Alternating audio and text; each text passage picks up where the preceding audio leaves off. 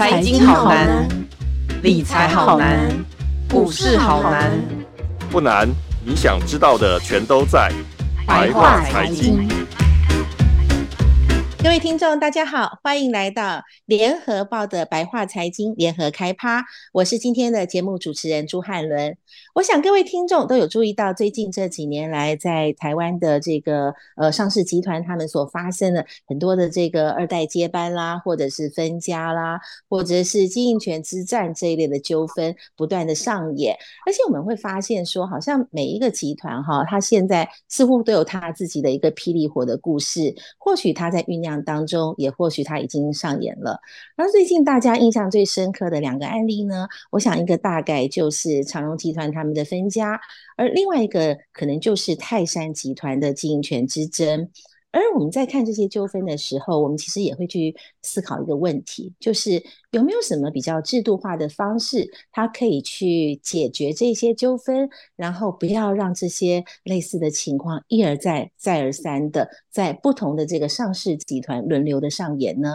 所以在今天节目当中，我们也特别的邀请到了在这个股权移转上面非常的有实务的经验，同时他也跟非常多的这个家族集团也都非常熟悉。汇智资本的创办人陈世仁，陈创办人来到我们的节目当中，让我们欢迎陈创办人。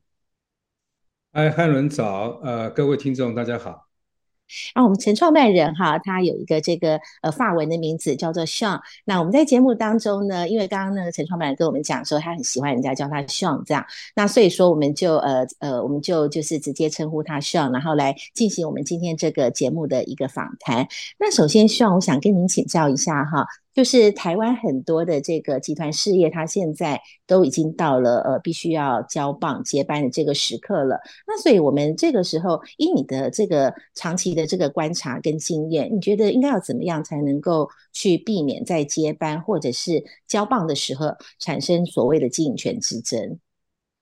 好好的，谢谢汉伦。我想呃，我们有看到一些一些调研的报告啊。台湾上市会公司的总家数中呢，属于家族企业的也超过六成之多。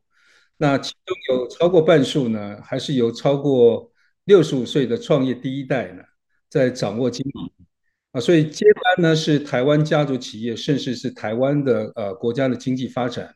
我想是一个非常重要而且无法闪躲的挑战。那近几年，你刚刚提到啊，台湾几个知名的传产的啊企业家族的第二代、第三代，那争夺创业的一代的遗产或是公司的控制权，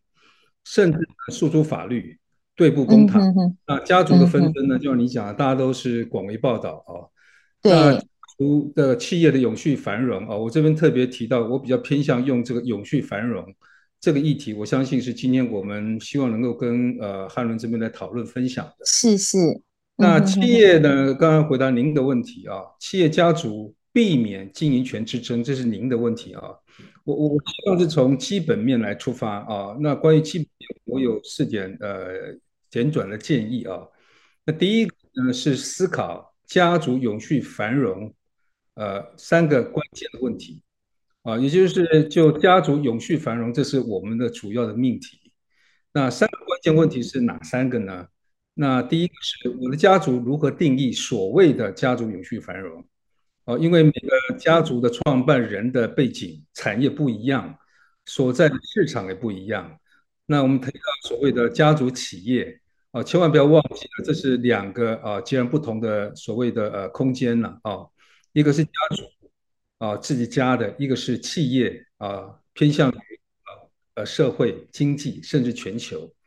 啊，所以如何定义家族永续繁荣？我相信这是一个第第一个重要的问题。嗯哼哼哼。那第二个呢，是定义我的家族的愿景是什么？嗯哼哼哼。我们提到永续，你必须要有愿景啊。我想这个很接近我们在谈基本的管理学，企业的管是一样的，我们一定要有愿景啊。那另外呢，要达成这个愿景，家族和企业啊两个 entity 啊必须造就的关键因素是什么？啊，我想这个还是偏向我们所熟悉的企业管理管理学的一些很基本的一些想法。啊，你要找到所谓的 key success factor，啊，一定要去把它。哦，那家族成员讨论出这三个问题的答案，啊，甚至有了结论之后，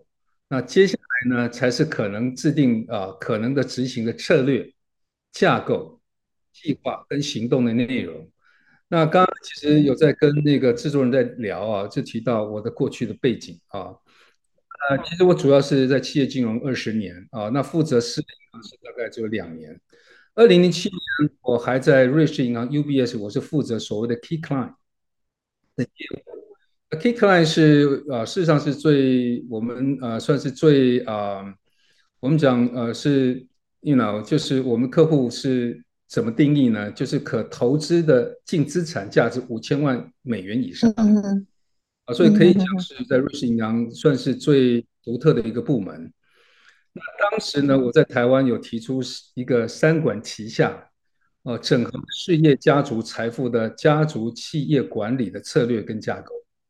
啊，而且我我事实上也也非常努力的推动了所谓的家族治理、接班人育计划啊等咨询跟服务。可惜的是呢，这个可能有点太早啊。那时候的我们的客户也就创业，大部分都属于所谓的创业呃一代的客户，当时他们都正值人生的巅峰之年呐、那家族承继或接班呢，啊、看起来并不是他眼前急迫紧要的事情，所以呢，当时的市场呃市的反应呢淡定。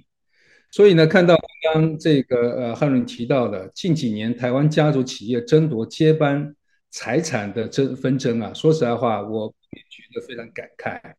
啊，就是说，这是在数年前啊，我们要是可以做得更努力的话，也许这些的问题可以稍微啊缓解一些。所以回答回答你的问题啊，呃，避免经营权之争，我刚刚有说有三个呃四个建议嘛啊，第二个建议我认为果断跟决心。嗯嗯嗯，果断跟决心是的啊，因为人的寿命有限嘛，对，所以千万我们不要跟时间时间来对坐。啊，一旦错失了建立家族治理跟管理基础的最佳时机，啊，那有可能因为延迟而导致家族的分裂跟企业控制权的流失。您您刚刚提到的一些，我想一些案例可能都有类似的情况。啊，因为时间啊，我们除了这个系统的布置之外，也包括因为家族治理的呃这个呃体系的建立，啊，也许可以增加啊，我们可以透过一些做法跟一些观念的灌输。我们可以让家族的向心力跟思想可以更取得一致，所以，所以这个都需要时间来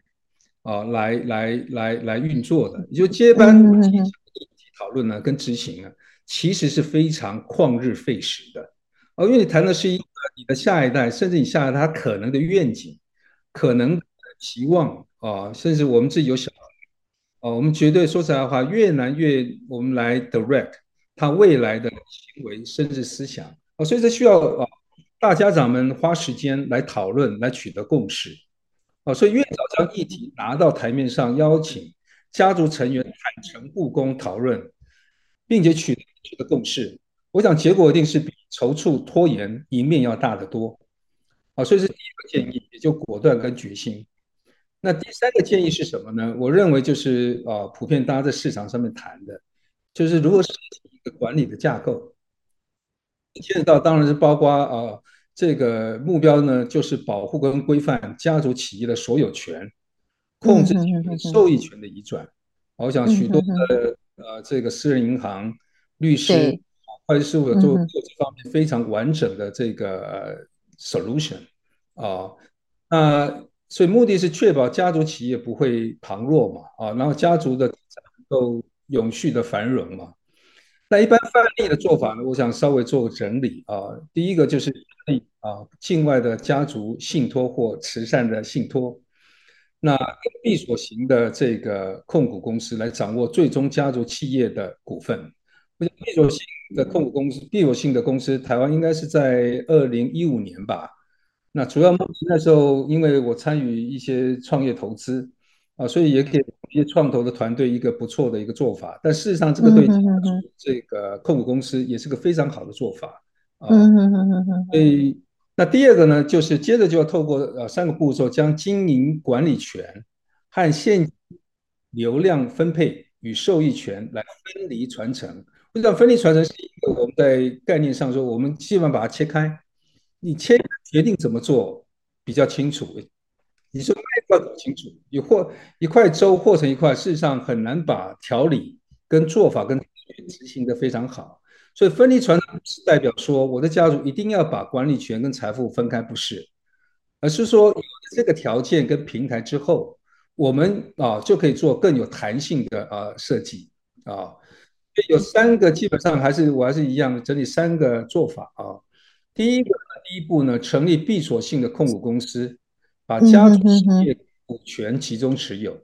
嗯嗯嗯。那家族成员改持有家族的闭锁性控股公司的股权。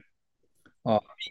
限制转让啊，明显这是关于闭锁性公司的一些啊特色啊。那第二个呢，利用闭锁性公司的特色来设计特别股啊，我们事实上就是黄金特别股，将经营权跟受益权分离啊传承，也就是透过闭锁性公司啊可以的特色之一就是发行啊具有是的啊呃具有复数表决权。或否决权的啊特别股来确保经营权的稳定啊，那再过来是发行具有受益权但是没有表决权的特别股，来确保家族成员受到足够的照顾。这些都是闭锁性公司在二零一五年吧，啊过了之后都可以考虑来研究啊发展发挥的一个部分。那第三个呢啊第三步，好就刚刚提到了把经营的特经营权的特别股。受益权的特别股啊，也就 cash flow 跟这个 ownership 啊，分别交付信托啊。那你知道信托是另外一个不同的 dimension 来控制，做最终的控制啊。因为信托啊，因为信托我们可以加入很多价值性的一些观念在里面啊，加入价值。待会我们会多谈，来确保传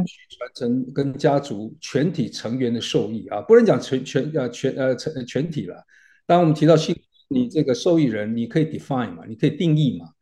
啊，比如说这个汉伦，你要乖，我就给你百分之多少的这个鼓励，你要不乖，所以不乖你可以定义啊。当然，这与受托人他必须来做啊，来给予啊，这个怎么讲，来观察跟这个执行。当然，他必须有一些情境上面的定义，对不对？就是什么样子叫做不乖什么的，这样。越明就像我们定的规则一样，你越清越好执行。啊，那收益你也比较好，能够达到啊，这个定定这个家族大家长当初定定这个的意义啊，所以这个一定要很多可能呃牵扯到所谓的一些呃比较抽象的，比如社会贡献啦啊品性啦，因为有些家族不能离婚，你不能有婚外情，那事实上这也很清楚。那这个我想还是到清不清楚，你是这个不能离婚是一个法律要件啊。这个定义，你跟你这个你越抽象，当然你的定义的这个这个执行的方法，有可能更加要严密跟啊谨慎一点啊。那另外，我想最后提的就是家族，台湾的家族企业啊，因为我们有看很多的研究报告啊，那台湾的家族企业对比在世界上具有百年以上成功传承经验的企业的家族，很可能巨大差异是在于台湾的企业家族比较偏重于。掌握企业的控制权，啊，那这个我把它叫做刚性的管理啊的层面。刚刚你提到，我们讲的基本上就是我要拥有这个公司，我要不管是家族或是外部公司派等等的，都是在谈。但是，但是啊，我一直在强调啊，对于我们对于有助于维系家族世代和谐、凝聚力的价值跟文化相关的柔性的治理。我比较缺乏具体的作为跟思想啊，我想这也是、哦、的确是对，我也跟汉伦还有观众呃听众想要分享的部分。那事实上，我想我们退一步想啊，事实上台湾目前的法令税制跟相关的产业啊，我想产业值得提的，包括会计啦啊、法律，甚至我从事的呃所谓的私人银行。啊，也跟啊，因为我们是根据法令跟税法来执行嘛，啊，所以相关的产业也有结构性的资源跟提供，哦，所以刚刚提到哦，境外的信托哦，原因在此啊。那这个现象，我觉得啊，我我比较我想要分享一点，就是我想我观察这个现象啊，某一个层面反映了台湾啊根深蒂固的重硬轻软的制造业性格。啊，那因为我提到这个原因，是因为我曾经在学校教过品牌管理，那品牌管理不是行销等等或广告这些而已啊，我想这是一个很重要的一个企业的一个手段，啊，让内部跟外部的 stakeholder 啊啊，就是相关的相关人士一个凝聚。我说当我们重硬轻软的性格的时候，我们重的就是刚提到刚性的企业的控制权的管理，而没有柔性的精神凝聚。一个文化价值的，我想这个，我想汉伦，我不知道你有没有发现，这个是很重要的差别性。嗯，那另外一个原因是因为企业家族呢，啊，刚刚有提到，普遍处于创业的一二代，啊，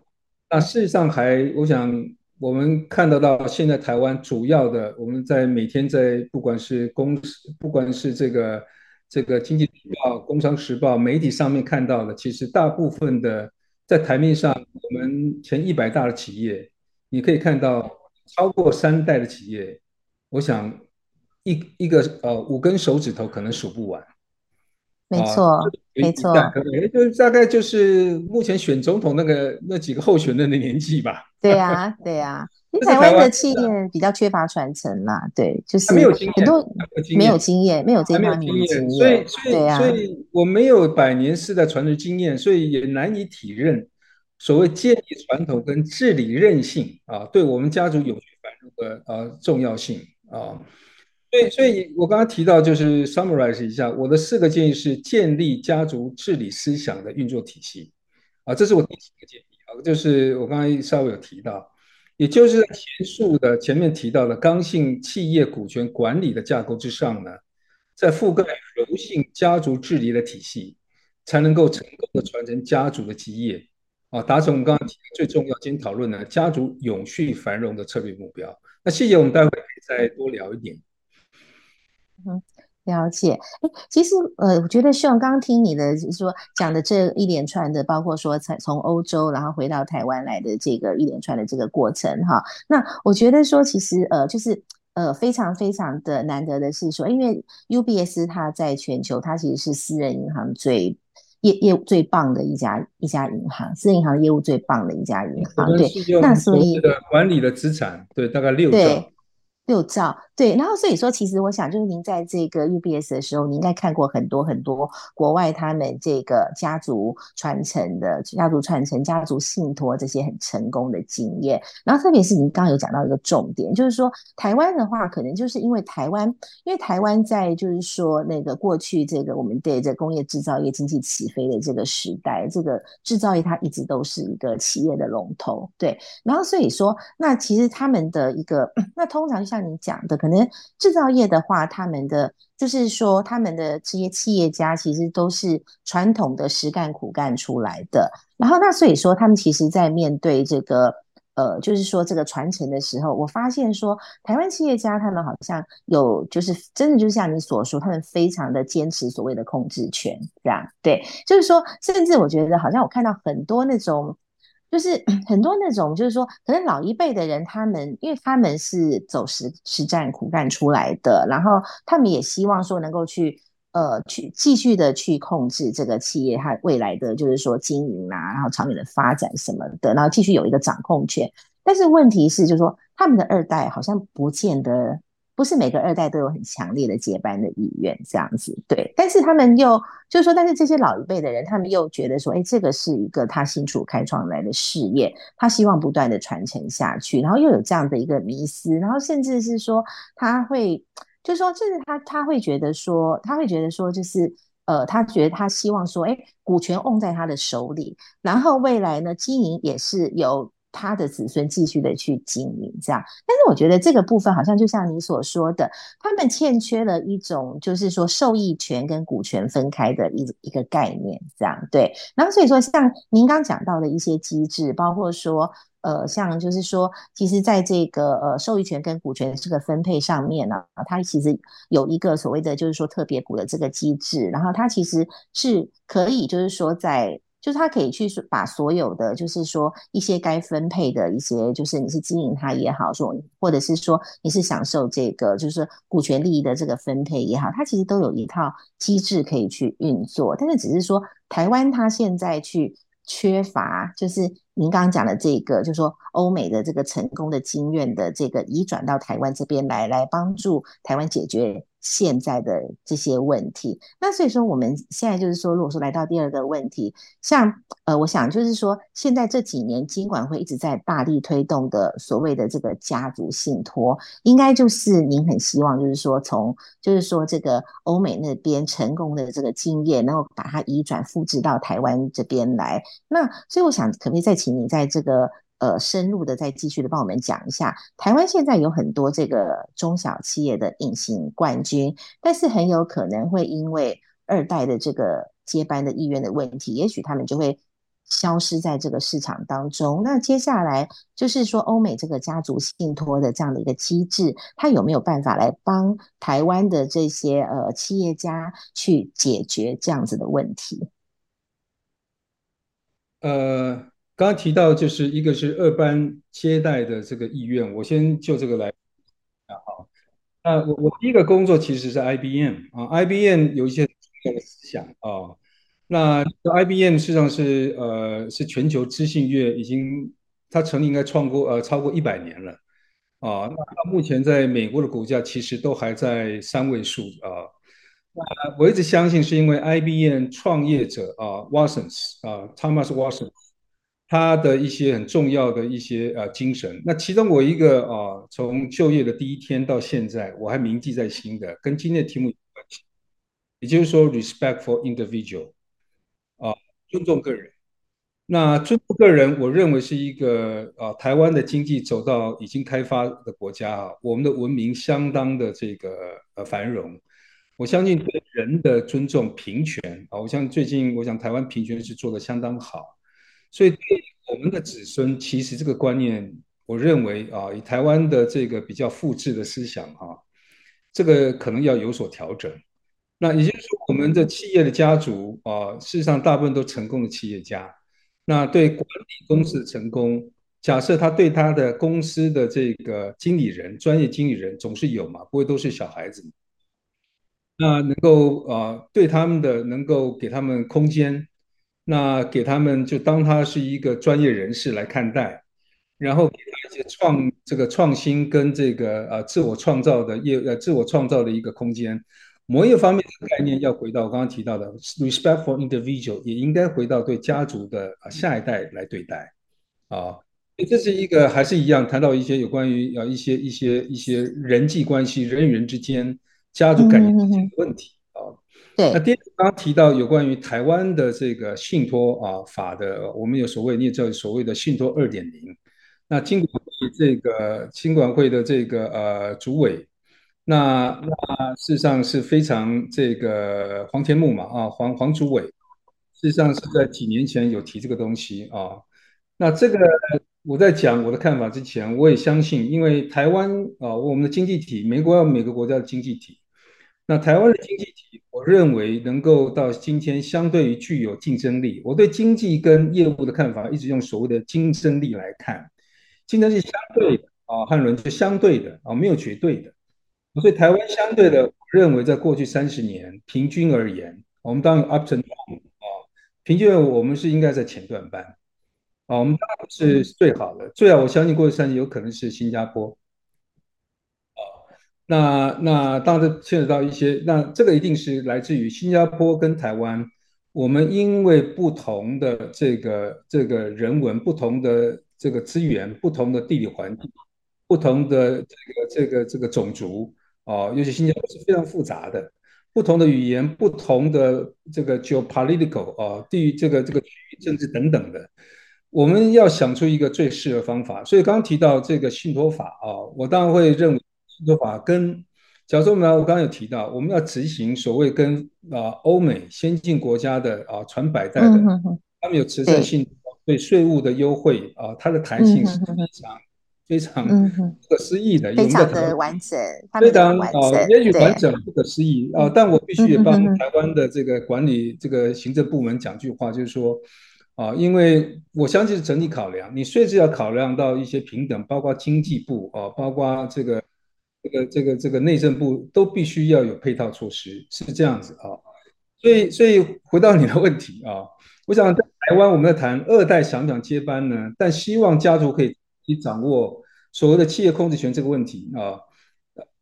看法，由于目前台湾的相关的家族信托的法制跟税制啊，刚刚提到，我相信还没有办法去满足啊我们这个期待了啊，所以目前在台湾现实环境里面啊，我相信是比较呃难达成。那么刚刚提到这个金管会去年公布的啊，那推动啊，应该去年嘛，因为我们看到这个，我们稍微再去 update 一下，所谓信托二点零第二段的计划啊，它里面有十二项重要措施。其实偏向于社会福利方面，也就是说，包括保险啊，包括这个这个这个老年呐啊，包括黑、嗯这个、长照啊这些的。长照，我们像这个比较，因为台湾的事实上社会福利相相对你说欧美国家，我们是非常好的。哦我们的的体制下，我们事实上有一些社会福利的措施，事实上我相信台湾是台湾人是很幸福的啊。那您发现十二项重要措施里面，关于家族信托的部分是其中的。哦，所以我们在谈信托第一个阶段计划，我们千万不要以为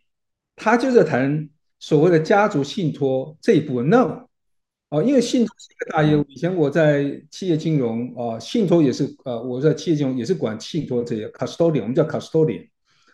它实际上是法人的这个投资的这个财产的信托啊。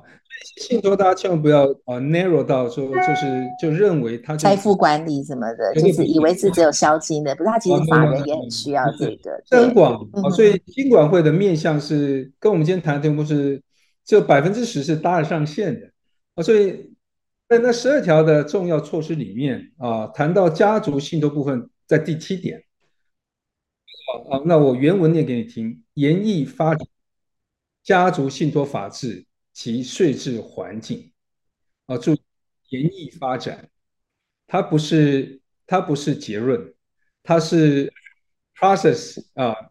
这是一个未来式，它是以，所以我相信跨部会刚刚提到啊，我想这么一个大机器啊，牵到这个面各面向各各各各各族群要做很多，所以跨部会讨论，我相信应该还在进行当中，但是。啊，我们所谓的信托二点零，它主要面向啊，我们要注意的，我想啊，我我 quote 一下金管会主委黄天木在接的时候，他要强调啊，有关于这个家族信托的部分，他他说啊，quote 啊，不必然是租税优惠，嗯哼哼哼，他已经定掉了，我讲，他已经的，他说 这个面向，这个面向会更广泛的，这个财富管理的专家们，我们先不要期待那么多啊。去提供世代传承的解决方案啊，我想这是有点、有点、有点、有点呃互相抵触的啦，因为这解决方案就世代传承，我相信现在可能他讲的比较偏向刚性的这个平台方面啊，但是有时候我们对，也就是说呃这个企业的拥有权的方面，刚刚我们提到受益权等等的，事实上税务是非常重要，因为税务在某一方面，台湾人比较实际，我们非常太实际了。你税务要有优惠，否则我搞一大堆，请这些专家来啊谈这些这个章程制度啊。对，就税务没有优惠，白白谈了。对，所以汉人可能也这这是为什么？新加坡的财富管理私人银行过去十年蓬勃发展的原因嘛。对呀，是真的，因为需要税负的支持。对对，所以呀，我已经很明显，已经已经取代我的老东家瑞士银行，已经变成全。世界资产管理最重要的中心了，而且后市看好啊，所以回到您的问题，我们啊赶快回到您的问题，二代志不在家业，不想接呃接班啊。其实我的看法是，就台湾啊，也许退而求其次，我想家长也许可以啊，用一个成功不必在我的胸襟啊，把自己亲手创建的企业版图，把它视为社会的公器，传贤不传子啊，股权用闭。我想股权还是可以用闭锁性的啊公司会去，我们台湾是可以做的。嗯哼哼，慈善基金会的形式也可以做来持有。嗯哼哼，嗯啊，当然你的公司的这个营运权可能有可能是专业经营来做，但是你的股权说实在话还是可以掌握在自己手上。也就是股权的，就是公企业的管理权跟拥有权基本上要先分开。我们先不谈收益权。这一个，我实际上这个观念是我在数年前，二零一七年在推的概念。你要先你要先有这个胸襟，先分开，很多的事情相对都简单处理了。那如此而为，还是要，you know，创业家你可以延续有这个这个这个这个企业的影响力，同时呢，也可以提供呢你的子孙相对稳定的财富收益。啊，就财富管理可以专家来信托还是可以做嘛？啊，所以这个我想考虑的一些目前。Under 台湾目前的这个法令跟税制之下，我想还是可以做的一个还算是可以的做法吧。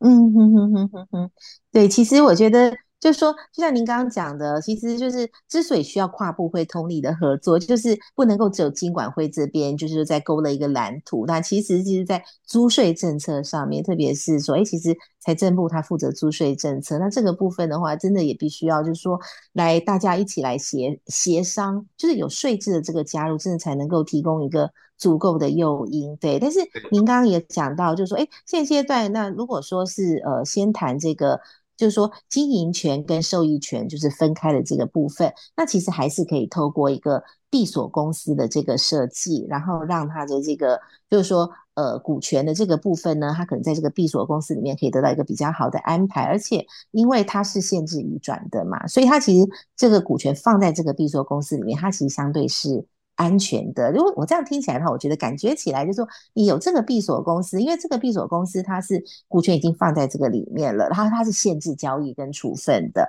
所以它这个其实我觉得感觉起来哈，好像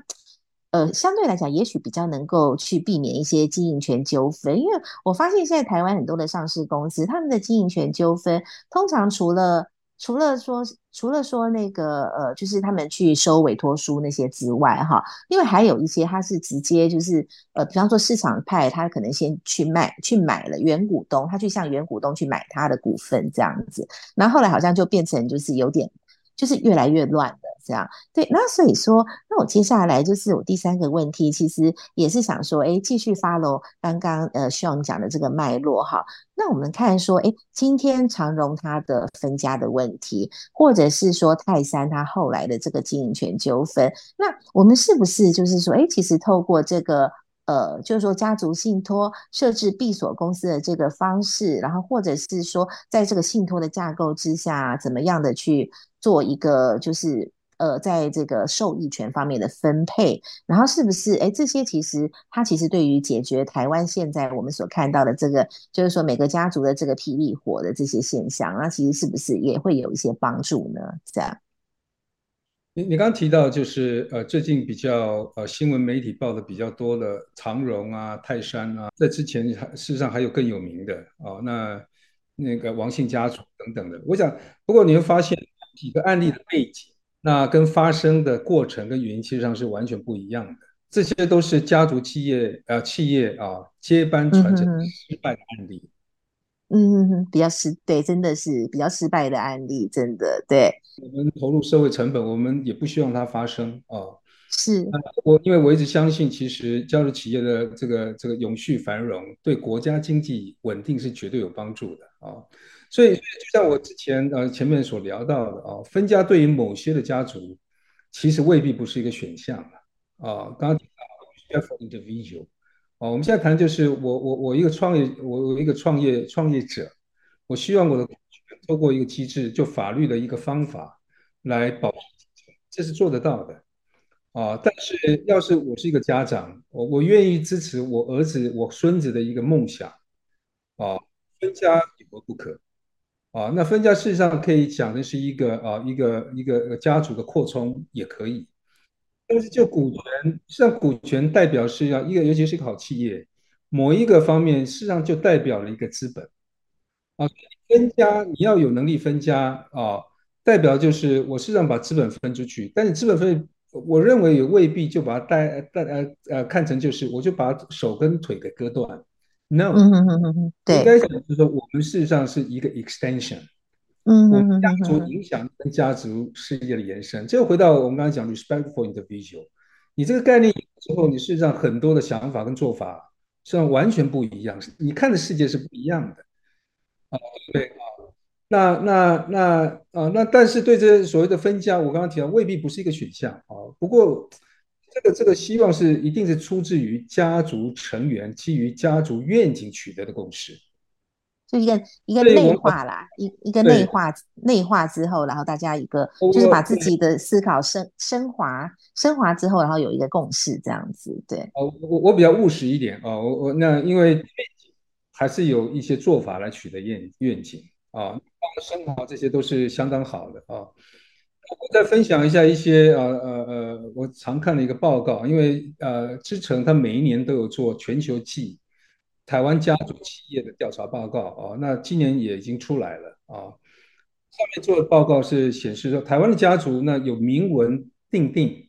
啊家族治理方式。我们今天谈的刚刚呃，我开宗明义谈了，我今天比较希望能够分享有关治理方面的一些 governance 的一些一些。那台湾明文定定家族治理方式的比例，事实上是偏低的。那举例而言，定有家族宪章的只有十四趴，这么少啊？你刚刚提到就是升华嘛？你刚刚提到升华嘛？这些的，你你你这指的就是，就像国家你要宪法一样，你才有共识嘛？你才有你所以升华的结果，我们先落地一下怎么做啊？你刚刚提到一个案例，其中一个跟遗嘱有关，嗯，就长荣的案子，对。对，父亲的父亲不是有遗嘱，可惜呢，遗嘱当时呢，这个见证人好像啊，这个有些哎，你想这个这个不是很有公信力的这样子，很可惜的。对对，就像我刚刚提到的，我想这个这个这个小王子后来也有一片天地嘛，嗯哼哼哼，对这个分家，你说对台湾经济好或不好？哦，我认为未必不好哦。对啊，就是航空产业的多元化。这个小王很明显是非常有品牌概念的一个一个一个一个老板。Anyway 啊，那再回到刚刚提到一个调查，这个知诚的调查报告，紧啊，其中治理一个，其中一个紧急或应变程序和冲突解决机制，家族企业只有六 percent 跟三 percent 啊，甚至整体有超过台湾的受调查的家族企业。超过四成以上没有任何家族治理相关的约定，这就今天我们想要多强调的部分，这个才是基础啊，而不是那些结构啊。因为思想是小孩的，老爸也有思想，小孩也有思想，我们自己也是家长，我们也有父母，思想不一样，但是我还是可以有凝聚力，不是吗？啊，这些就是家族治理我们在讨论的问题嘛，啊。就缺乏正式的治理协协议呢，就会过于人治，不透明，也会造成台湾的家族成员之间信任度跟全球家族的相比也是偏啊、呃、偏低。啊，这么一提到您的问题的本身的那些案例，不是也真是啊？那另外呢，相对全球家族平均呢，分布在四项啊，他提出四项的所谓家族式的长远目标啊，有四项。台湾家族偏重比较偏重物质上的掌握，也就是保家，哎资资产的控制权，我要把钱掌握好，高达百分之八十六，Number one。第二个跟钱有关，创造红利，Number two，百分之八十。那建立所谓最重视的，也就是我认为最最基本的百年家业最基本的，就是建立家族传承的传统。这个长远目标，我们只有不到百分之五十，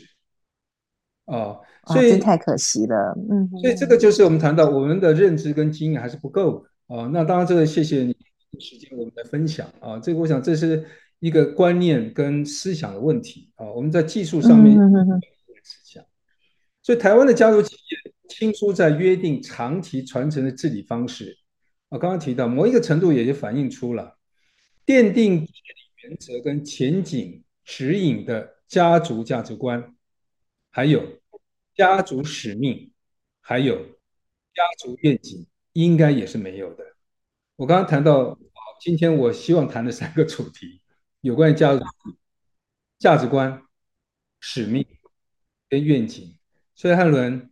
您都在企业上班，你不觉得这个一个跟一个好的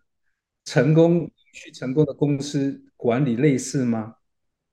是啊，其实我觉得这个软体的这个，就是说，我觉得软性的这个部分，包括文文化思想这个部分，它其实应该是决定这个公司能不能可长可久一个非常非常重要的关键。对，创业第一家，你这个这个这个这个这个便宜呃这个很辛苦的哦，开疆辟土，你要让需要回到你刚刚提到的，我们今天谈的治理这个东西。治理是 governance，是 governance，governance 你也知道 government，它后面它是不同的名词，就就是政府是治理，我们也是治理。所以当你在想象我们一个行政单位要治理一个国家，你能够用硬体吗？在一个进步国家，你绝对不能软硬都要有嘛？啊，你要文化，你要有思想，要喜欢这个国家。所以 governance 这个是原本来自于希腊语，那你要要意思就是指导。跟家，所以有永续传承家族基业企图的家族啊，当然是台湾的家族，我希望能够听到啊，都应该考虑建立完整的治理的体系 system 啊，那来掌握家族跟企业的长期发展的方向啊，那这其中包括啊家族价值观的归纳、家族宪法、家族议会、家族委会。啊，相关规章制度的制定，啊，这些跟我们治理一个，你看这个好的台湾的几个一个我们尊敬的呃这个企业啊，包括 TSM 都有类似的制度，啊，包括啊，那加上他甚至有个接下来谈的接班人的培育计划。我们家族当我的营业额赢到五十亿甚至更高的时候，你要有接班计划，就跟我的妻要接班人计划是一样的。那接班计划。训练是我们几乎一进公司就会被 monitor。我们的台湾的总经理、总部的总经理随时都有他前一百名的接班人的名单。也就是说，观念就是说，接班人不是说哦，我以为他可以，他应该马上可以，不是。或者是临时突然想出来一个发想的人选，他好像是需要长期的去物色，然后去去就然后去选择的这样。就像汉伦，你刚才讲物色，你物色要有方向嘛。我要找到跟我企业能够 mapping 的啊，我的口味要一致吧，否则你这个家族的这个企业的呃价值观、企业的愿景跟家族愿景怎么可能会长久会持续呢？啊，所以这个是跟管理很接近的啊。另外我要提到就是要配置啊，我事实上因为配置领导人教练啊，这也许我们有机会再聊啊，因为这方面我发现是对企业对家族非常有帮助。啊，尤其是家族地带缺乏这方面的呃经验的时候，啊，也许啊，我们现在当然市面上看到很多二代家族接班的训练等等，那个都是比较偏上课型的，啊，但是所谓的 coach 这个观念在台湾啊比较少。那事实上，我 IBM 有一个呃老板，那事实上 Ted 陈，呃陈呃陈什么茂啊，是我尊敬的一个，抱歉，太久没跟他聊天了。没问题，对，他是台湾领导人教练啊，台湾最早啊能够让啊，事实上他有，他事实上是已经从事很久。那那然而啊，我想我想反问啊，我们刚刚实际上提到很多典章制度嘛，那是不是设立这典章制度，按计划就可以做好家族治理了？应该是，应该我觉得说，就是就像你讲的，我觉得应该是大家要有这个凝聚力啦。就是说，你要去认同说设立这个家族信托、家族宪章的这个必要性。然后，那你就是说，哎，你有这个凝聚力，你们愿就是说大家愿意去支持。然后，我觉得这个这个制度下来，才能够去去推动它，这样才能在这个这个集团、这个家族里面去推动，然后去把这个传承做好的安排。你谈到凝聚力，那我们我们 as a consultant，as a 比较做这方研究的，我们这个呃这个总是会把它归纳啊。所以我刚才讲，事实上我们刚才上面一段谈的是家族治理的思想跟运作体系啊，跟跟这个这个硬软体还是一样，它还是要更软啊，因为思想啊。所以要，我想这个一个思想跟运作的体系啊，我我归纳就是要能够运作的话，顺利运作，啊，有赖于三，把它叫成永续呃家族的永健基金，永健，我们叫做永健嘛，啊，用就是就是家族保持繁荣，保持健康，所以还是一样啊，你刚刚提到凝聚力等等的啊。是做个整理啊，它还是可以有载具可以做到的啊，而不是就是提出一个这个抽象名词或形容词啊，这就是我们没办法。我们让它有，所以我叫它做永续家族的永家，就刚刚提到家族价值、公益使命跟家族愿景。嗯啊，那我稍微讲一下啊，那。那家族价值呢？家族价值观啊，刚刚有提到啊，它是让智科家族的成功之道。你要讲创业者家族创业者的成功之道，使命和愿景，则是呢会持续跨世代族人的凝聚力。那我相信这三个呢，都是家族治理的关键的成功要素啊。这从价值、使命跟愿景啊，那所以我定义它是家族繁荣的永健基因，它是 DNA 呀、啊。嗯，所以每个家族有 DNA，有关于我们价值这个 DNA 有吗？我们有使命 DNA 有有吗？我们远愿景 DNA 有吗？哦，这三个名词我想大家耳熟能详，我待会再做一下呃简单的介绍，就是怎么做啊？那如果是把永续的，那我常喜欢做比喻了，因为常跟客户分享啊，团队在跟他做报告。事实上我谈的都是比较 mentality 精神面的啊，就是说，若是我们把这个永续家族的繁荣啊，类比到保身体健康啊，因为我们提到永健基金嘛啊，基因嘛啊。历久弥新的家族价值就是血液，相不相信？哦，我相信它是啊，家族赖以生存传承的基础的要素啊。嗯嗯嗯嗯。有使命啊，与时俱进的使命啊，公益使命与时俱进，因为不同年龄不同的公益的目标。比如说哦，我们我在 IBM 将近四十年前谈的是这个社会 CSR 企业的，现在我们谈什么？我们谈 ESG 啊，现在谈有序啊，所以与时俱进是很重要的。你要啊，那公益使命是成长的骨骼，像不像？我们跟社会啊结合一体，它可以支撑家族向心力。那第三个引人向往的家族品牌愿景，像不像经络？它给予家族面临困境时的韧性跟弹性啊。接下来我就是回答这个这个汉伦您您刚才的问题，就是说呃怎么去培养啊？我想很快的，我就三个啊，就三个再稍微再描述一下啊。那第一个当然就是所谓的这个家族价价值啊。我我的建议是在家族宪章里面要定义强而有力啊，具有社面正面意义的社会正面意义的家族价值的论述。嗯嗯嗯嗯，要诉诸于文字，而且要跟社会有关，千万不要很自私谈到自己。哦，那我可以保证，自私你绝对不会长久的啊，因为你家族是因为社会成功的嘛，不是因为家族自己搞我就会成，不是嘛？啊，家族创办人，另外家族创办人在一生辛劳拼搏啊，累积了巨大财富之后，他想要留给后代子孙的，哦，汉伦真的只有事业跟财富的传承而已吗？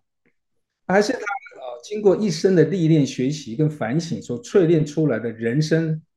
跟事业的成功方程式，价值还有信仰，我相信是后者。哦，甚至我们我们我们成功的郭郭老板，他现在重新创业，我相信他也有他的价值观在里面，绝对有啊。所以家族宪章就如同具有人文色彩的公司章程啊，那用来呢维系家族的重要的承诺啊，建立族人的行为准则。啊，整合家族成员之间的利益，那关键的目的呢？我相信是要宣示家族的目标跟价值观了。啊，要凝聚，就刚才讲，凝聚家族成员的向心力。啊，那这样才能家族跟企业间能够互存共荣。也就是家族跟企业之间的这个价值观，某一方面要有链接，否则一定是要分家的。分要分家未必不好，但是要链接成功，实际上两个会互存共荣。啊那我看到一个呃，这个大陆的报告啊，因为我们那时候 UBS 有些同事到大陆做所谓的呃，是非常成功。嗯哼，也许他其中一个案例啊，但是他提到一个案例是一个非常杰出的呃设计师贝聿铭，我想呃大家嗯哦，我知道这个，他他很有名，对，对对对，台湾我想是华人最有名的呃设计师了，那大家没有第二句话啊，然后这一世界。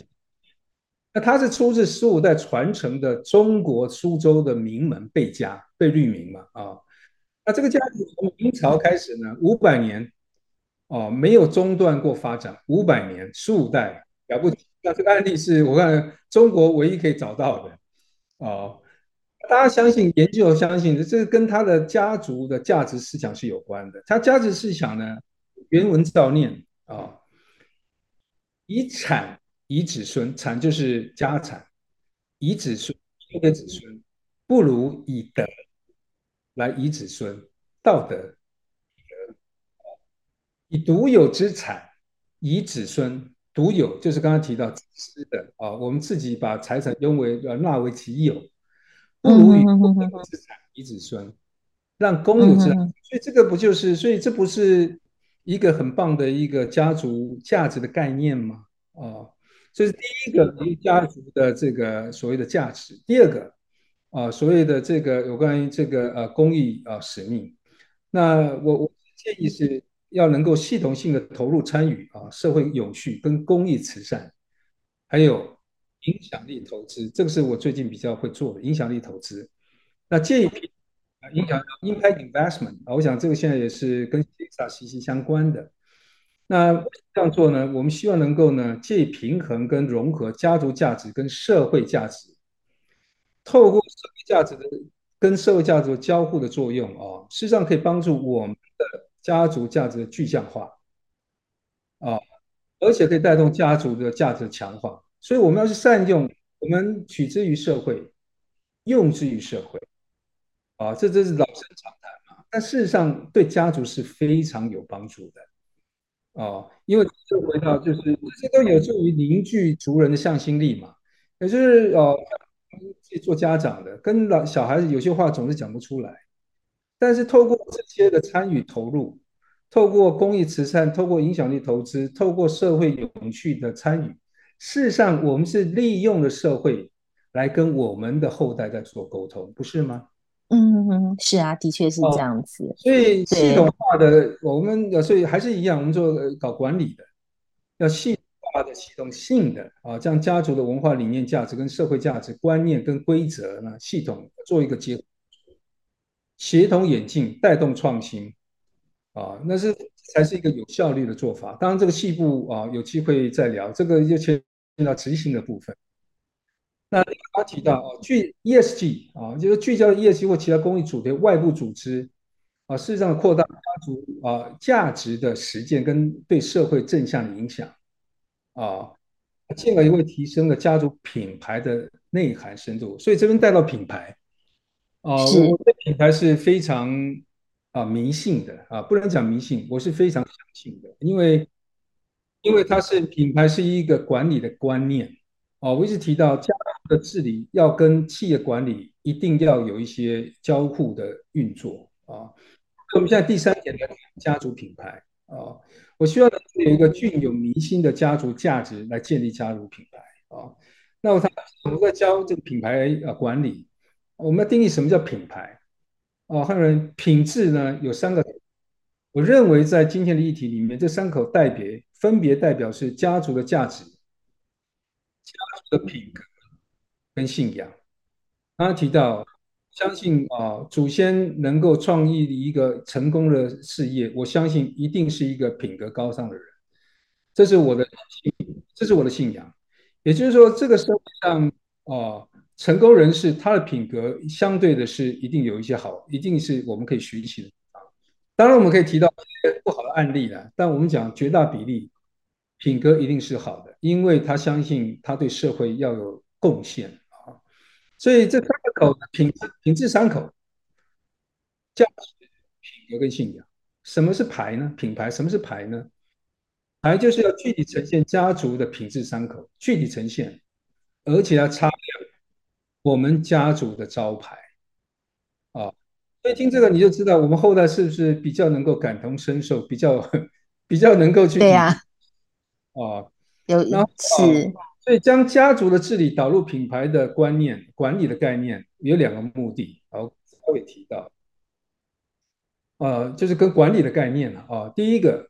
把家族品牌作为家族愿景跨世代的载具。你刚刚提到凝聚力、文化这些同，你要有载具。我们谈就载具，就是用什么方法来执行它，让它不会断掉。口耳相传当然也是载具，但是你也知道，我们现在有很多方法啊，管理的方法、管理的技术等等是可以帮助的。啊。那用品牌也可以让家族价值呢啊投射出一个动人的后代愿意追随的愿景。某一方面，这跟品牌管理是很雷同的啊。目的，我推出这个第二个目的是，我希望能够借由品牌的管理，将家族，我刚刚一直在强调这个，实施企业式的，不是企业化啊，是企业式的管理跟治理家族。所以家族的品牌基本的做，那那什么是品牌啊？我很简短，因为家这是一这是一个学期的课啊，所以对家族基本作为，我跟跟汉伦跟呃听众也做个分享报告啊。呃，基本作为包括啊、呃，整理出一套真实的属于我们自己家族的历史。你要整理历史，要找到我们家族的文化，你要去找到我们的故事啊，或、呃、是鱼往上有啦，不管是一天走五百公里去上班等都可以啊，呃、对，可以让它图像化，它会展现内容，它会展现价值、品格跟信仰，甚至成就。这些呢，我们要把它整理之后，转化成可以转化成可以唤起强烈记忆。我们祖先，我我想到祖先过世一百年，我对他还是有怀念，就是透过这些历史文化故事嘛，啊，所以要要引起我的记忆，引起记忆会带来感受。那这些透过一些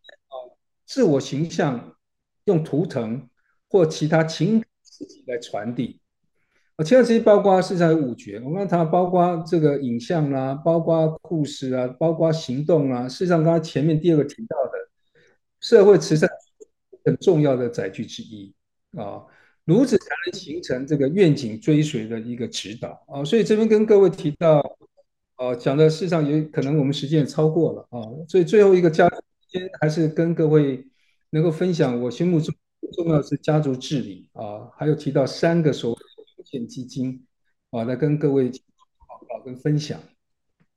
嗯嗯。我今天真的非常的谢谢秀来跟我们这个分享，非常真的是非常的精辟跟深入，然后也让我非呃深深的感受到说，诶，这个台湾的很多这个上市集团啊企业，他们其实要真的做好，就是所谓的这个家族传承啊，真的是还有很多很多的这个功课要做。所以，我们下一次再邀请秀来上我们节目的时候啊，我们希望其实台湾的这些很多公司，他们其实都已经有开始在慢慢的进步当中，已经有开始就是。慢慢的内化一些家族的遗传、家族的这个传承呐、啊，这些他们必须要具备的一些一些精神，这样。那我们今天非常的谢谢希望来到我们的节目当中。那各位朋友，如果说你们在这个呃家族企业的这个信托啊、传承这各方面有任何的问题或者兴趣的话，也欢迎随时到我们的节目中来留言。谢谢。